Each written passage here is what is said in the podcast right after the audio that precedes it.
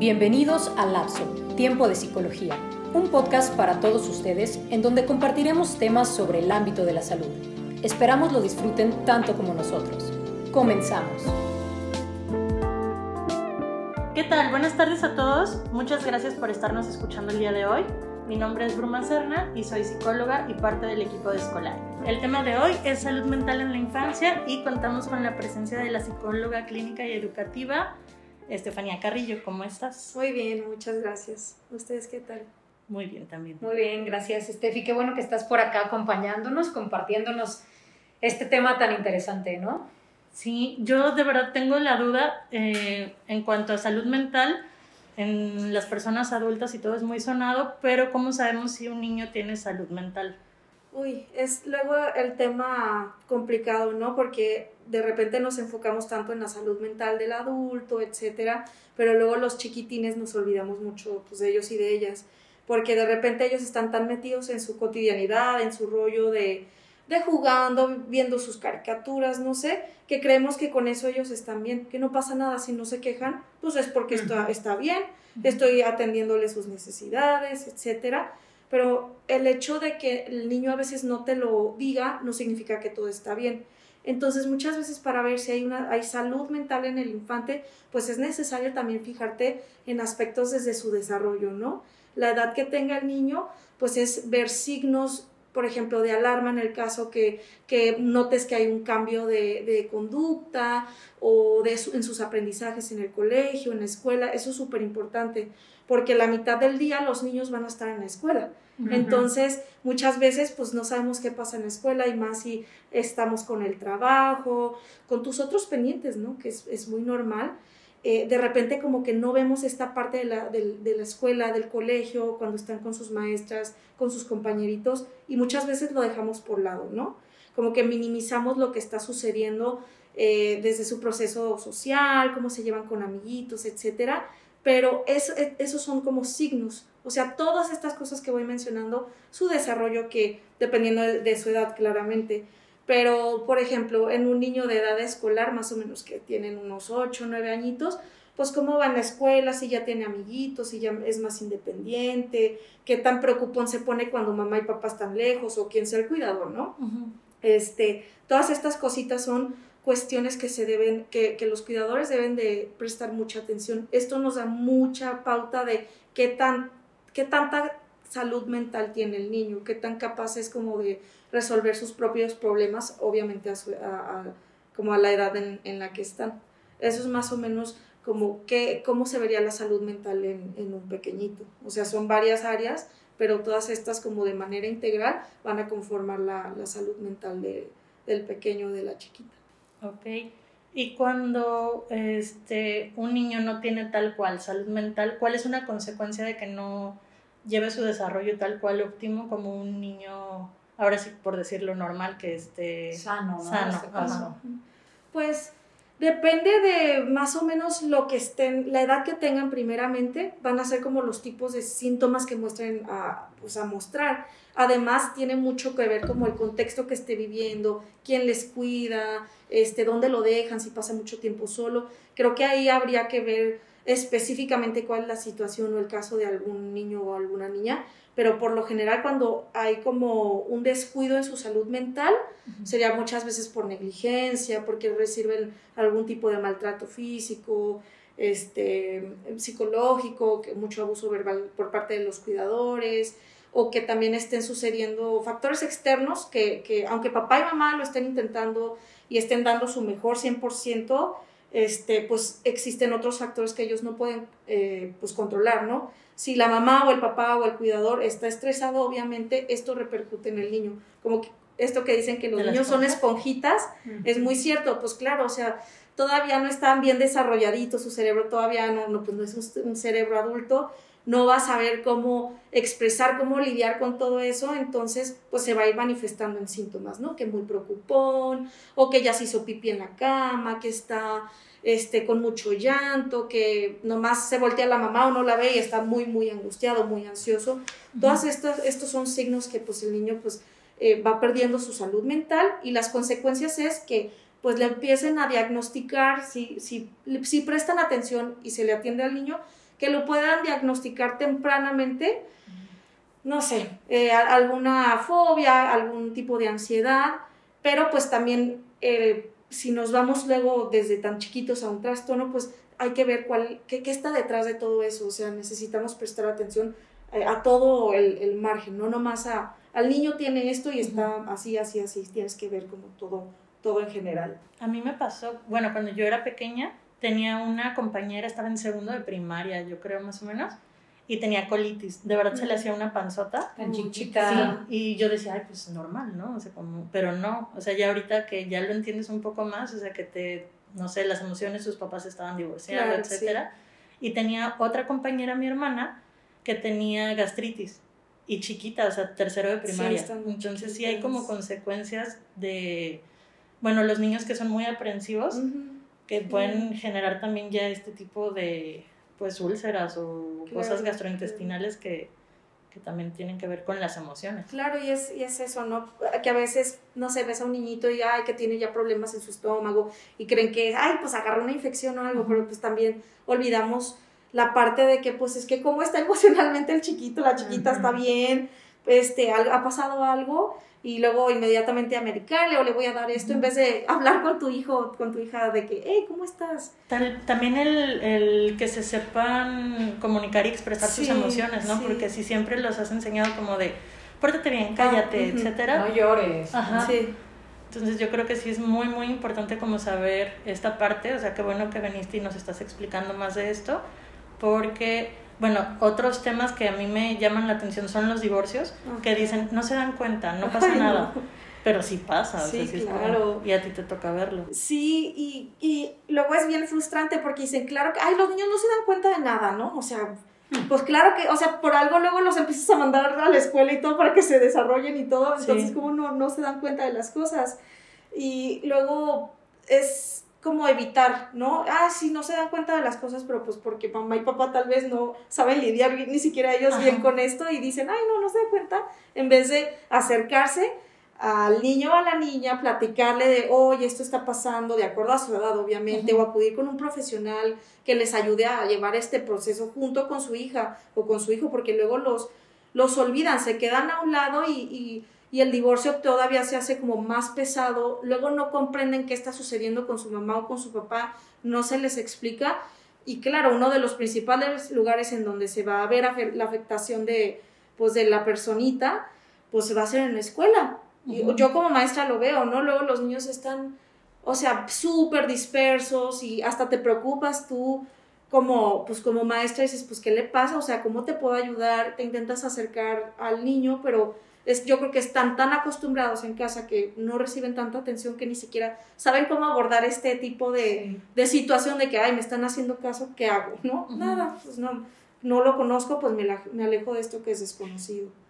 En estos casos, eh, es recomendable que el niño vaya o acuda cuando tiene problemas en la escuela a algún terapeuta. Pues usualmente como si, si- depende de quién lo vaya notando. Tú como maestra o yo como maestra cuando noto que, que no es algo totalmente de su aprendizaje, se supone que se deriva al psicopedagógico. Ese es como protocolo, lo derivan al psicopedagógico.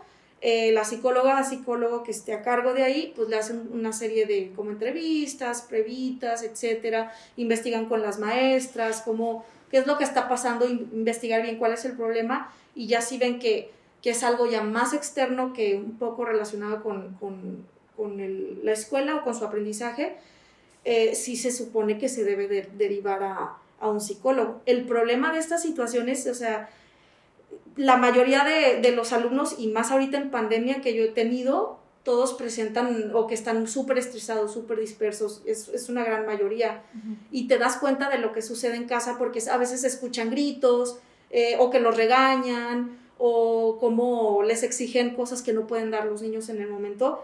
Es muy incómodo porque escuchas o hasta los ves a los papás detrás de la cámara, ¿no? Y tú en clase y los otros se dan cuenta, se ven expuestos. Entonces existen todas estos, estas series de problemas que luego, por, no sé, si ya, volviendo a lo del protocolo, si ya lo están tratando con el psicopedagógico, se les dice a mamá o a papá, la mayoría de los casos no, no le dan continuidad en casa. Entonces luego eso es súper frustrante, porque ya sabemos que hay problemas, tú buscas como hacer una mediana intervención, ¿no? A lo que tú puedes como maestra, no puedes meterte ya más, ¿no? Y luego se ven estas cosas que no se les da continuidad en casa, no sabemos ya por qué, pero pues también es un tema muy delicado porque tienes que saber, si, si quieres preguntar con papás, tienes que saber cómo, cómo hacerlo, ¿no? Porque claro, las mamás, los papás, eh, les atacas un poquito su manera de estar criando a sus hijos y no, no, no, se ponen todos protectores, ¿no? Entonces es, es muy, muy delicado.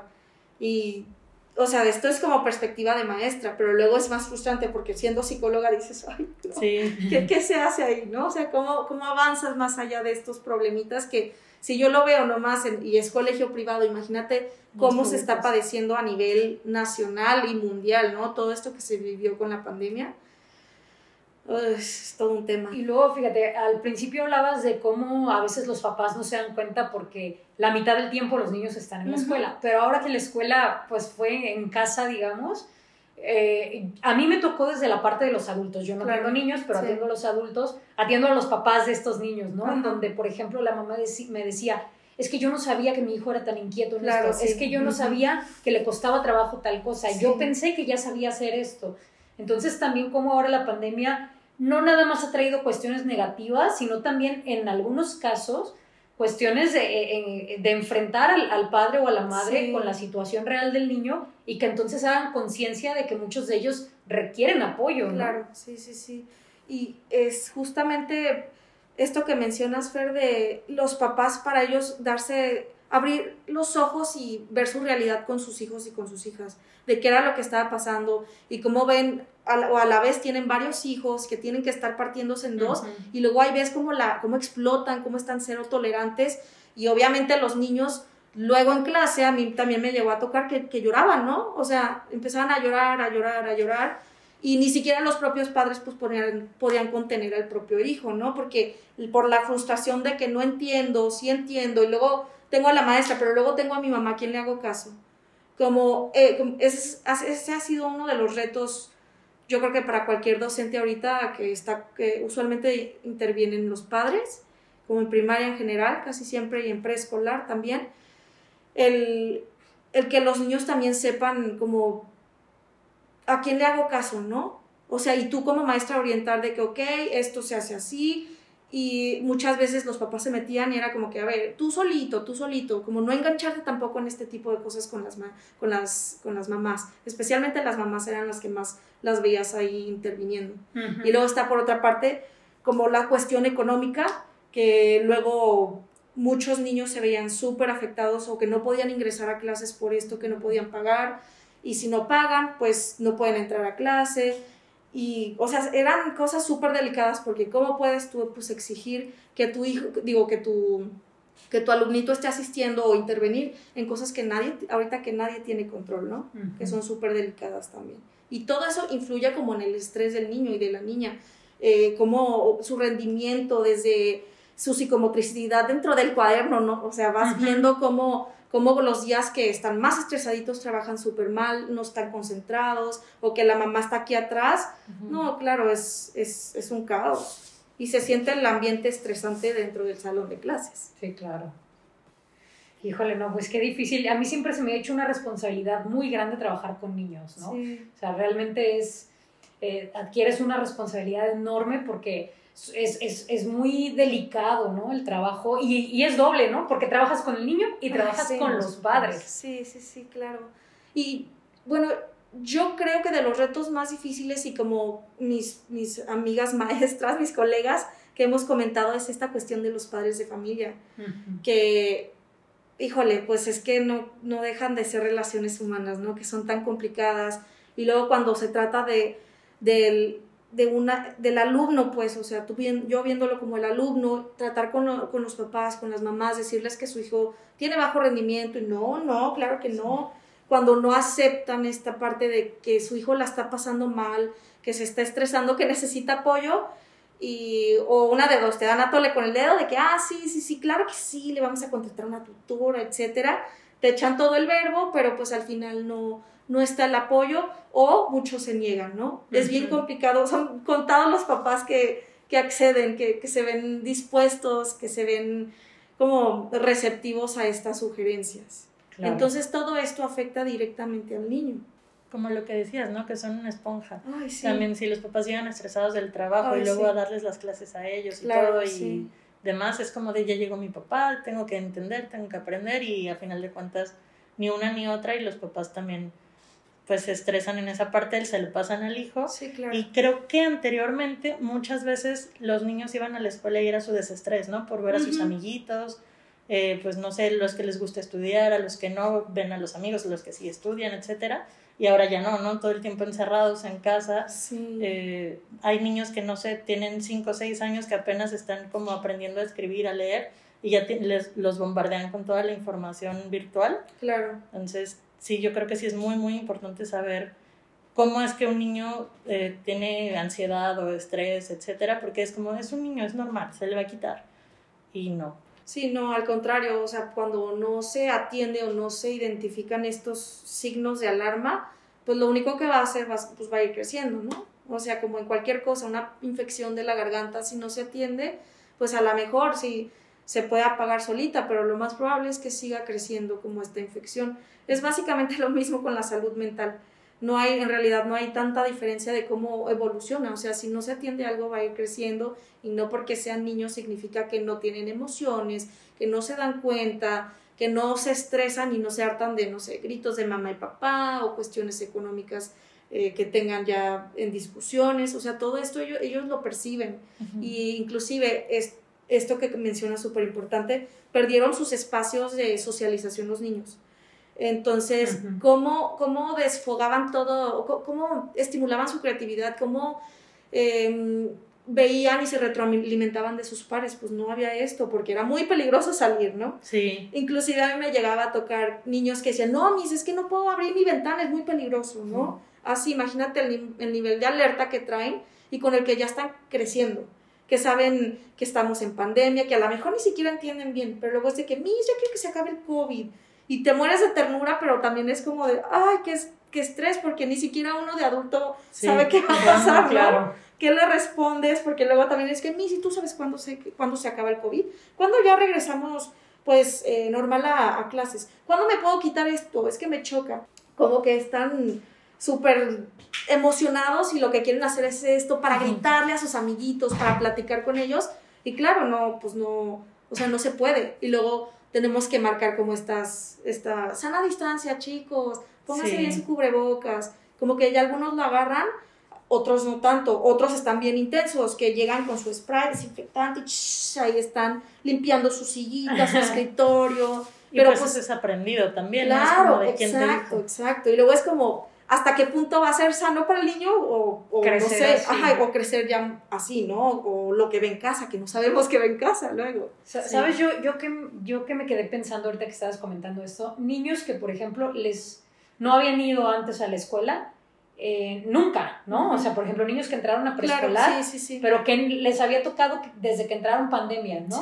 Entonces, ¿cómo eh, no nada más, o sea, bueno, retrasaron también a lo mejor su desarrollo psicosocial, porque no habían tenido un espacio para estar con otros niños en convivencia, y cómo ahora que apenas empiezan otra vez a regresar a las aulas poco a poco, el impacto que va a tener, que a lo mejor en lugar de empezar a los tres años empieza en preescolar, ¿no? Creo. Sí. A los tres años, pues va a empezar a los cuatro y medio, ¿no? o sea, o cinco años, no sé. Este, y, y realmente el, el, lo que va a traer esto como consecuencia. Claro, porque a lo mejor decimos, bueno, un año no es tanto, pero pues el, claro, para un niño chiquito es muchísimo un año. Sí, sí. Y, y además agrégale esto en cuántos niños, ¿no? Se reproduce esta, este mismo fenómeno en cuántos niños que luego los vas a poner juntitos y no van a saber cómo socializar. Exacto. Y más los que no tienen hermanitos, que son hijos únicos, pues está súper mermado el proceso de desarrollo, claro. Entonces, eh, pues sí, luego ya veremos cuáles van a ser las consecuencias, porque todavía, ahorita como que eh, empezamos a ver cómo están tan deseosos, tan ganosos de verse entre compañeritos, de, de, estar, de no estar en su casa, de divertirse y luego dicen que, ay, se me pasó bien rápido el día. Pues imagínate todo el día en tu casa. Y este, luego están estos niñitos que si no les tienen rutinas ni hábitos dentro de su casa, porque los papás no tienen, todo un rollo. O sea, es, es que entre más discutes de esto, más salen como pequeños foquitos, ¿no? Problemáticos. yo creo que podemos, para ir dando, dando cierre un poquito, porque, hablando de qué rápido se pasa el tiempo, ¿no? Sí. Pero precisamente, ¿qué sí se puede hacer? Por ejemplo, los papás que están escuchando, que tienen hijos chiquitos, que dicen, ok, sí, mi hijo está así, ¿no? A lo mejor no ha ido a la escuela o le cuesta trabajo socializar. ¿Qué se puede hacer para darles herramientas desde casa, como lo que mencionabas de rutinas, etcétera? Claro. Creo que principalmente es que los papás se permitan escuchar y ver a sus hijos. O sea, sentarse y de verdad escuchar y ver qué es lo que traen o, qué les quieren decir, aunque todo esté bien en casa, pues ver qué sucede con ellos y también rutinas y hábitos, desde a qué horas se despiertan, a qué, a qué horas comen su lunch, o a qué horas ponen su tele, a qué horas hacen su tarea. Y además, súper importante, actividades como más recreativas, que tengan su hora de deporte, que tengan algún espacio como para bailar, para este, la creatividad, fomentar esta creatividad, porque la creatividad es súper buena aliada de la salud mental. Entonces, y más en la infancia, son como estos, estos momentos en donde ellos pueden, pues, soltarse, hacer manualidades, eh, que no les digan que en esos momentos que está bien, que está mal, ¿no? O sea, que tengan su propio espacio como de receso, de que espérame, un break de, de toda la rutina y todo, porque claro, dentro de la misma rutina es necesario que haya como este espacio como de un break total, ¿no?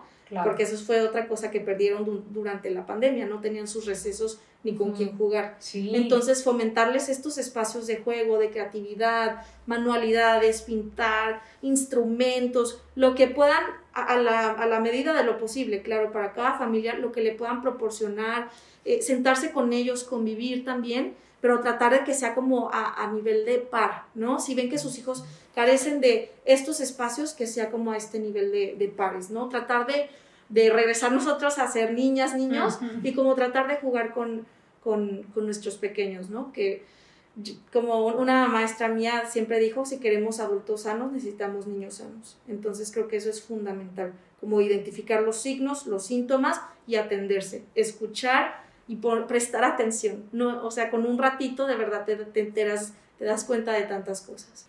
O como lo que es, ¿no? Terapia de juego, jugando con ellos. Claro, sí, sí, sí, sí, claro, exactamente. Como permitirles y permitirnos, que luego es como, no, ¿cómo me voy a poner a jugar como un niño? No, te va a hacer bien, igual y te, te diviertes. Te desestresas tú también. Claro, tiempo de calidad con tu familia, o sea. Sí.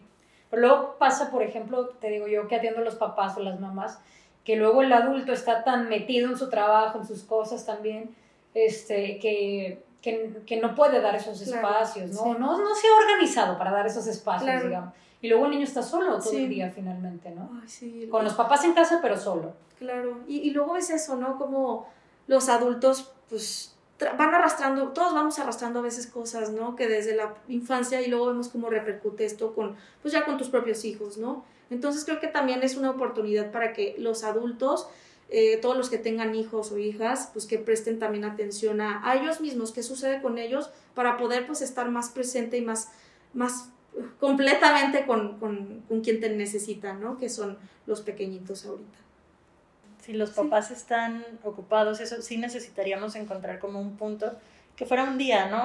No sé, los fines de semana mínimo los papás tienen un día libre, un sábado, un domingo, lo que sea, y ahí enfocarse en, en, disfrutar tal cual a los hijos y cómo te sientes, cómo, qué necesitas, claro. eh, qué te está afectando, qué te sientes triste, enojado, etcétera. Es este discurso de, ah, es que los niños no se dan cuenta, pero claro que sí, saben que ya de grandes van a identificar, ah, es que mi papá nunca quería hacer esto, y es que era la excusa, bla, bla, le van a ir dando significado ya hasta de grandes, pero no, o sea, eh, de verdad los niños a veces son tan nobles porque con tan poquito ellos están tan agradecidos y de verdad sí, si pusiéramos atención hacia a, pequeñitas necesidades y poquito a poquito vamos, como que los adultos que más les cuesta trabajo, como que creo que hasta con un poco de empeño, o sea, los niños de verdad notan eso, o sea, se dan cuenta, es que, ay, hoy jugó conmigo, wow, mejor día de mi vida. Lo magnifican, ¿no? Sí, claro, entonces de verdad creo que es, es animarse, es como un paso a pasito, paso a pasito. Bueno, pues muchas gracias por haber compartido este, este espacio, se nos pasó muy rápido y creo que podríamos seguir hablando y hablando y hablando de esto, como bien lo dijiste, pero pues bueno, ya te invitaremos en otra ocasión. muy bien, muchas gracias. Para, para seguir hablando del tema, ¿no? A lo mejor más específicos o no sé. Igual como siempre invitamos a todos los que nos escuchan este, a, decirnos qué más temas les gustaría que, compartiéramos, si la volvemos a invitar o no. Ah, Pasaste la prueba. Claro que sí. Eh, muchísimas gracias. Gracias Bruma también por estar acá con nosotros. Eh, mi nombre es Fernanda Bustos y pues los esperamos en nuestro próximo episodio, en nuestro próximo podcast y eh, buenos días a todos.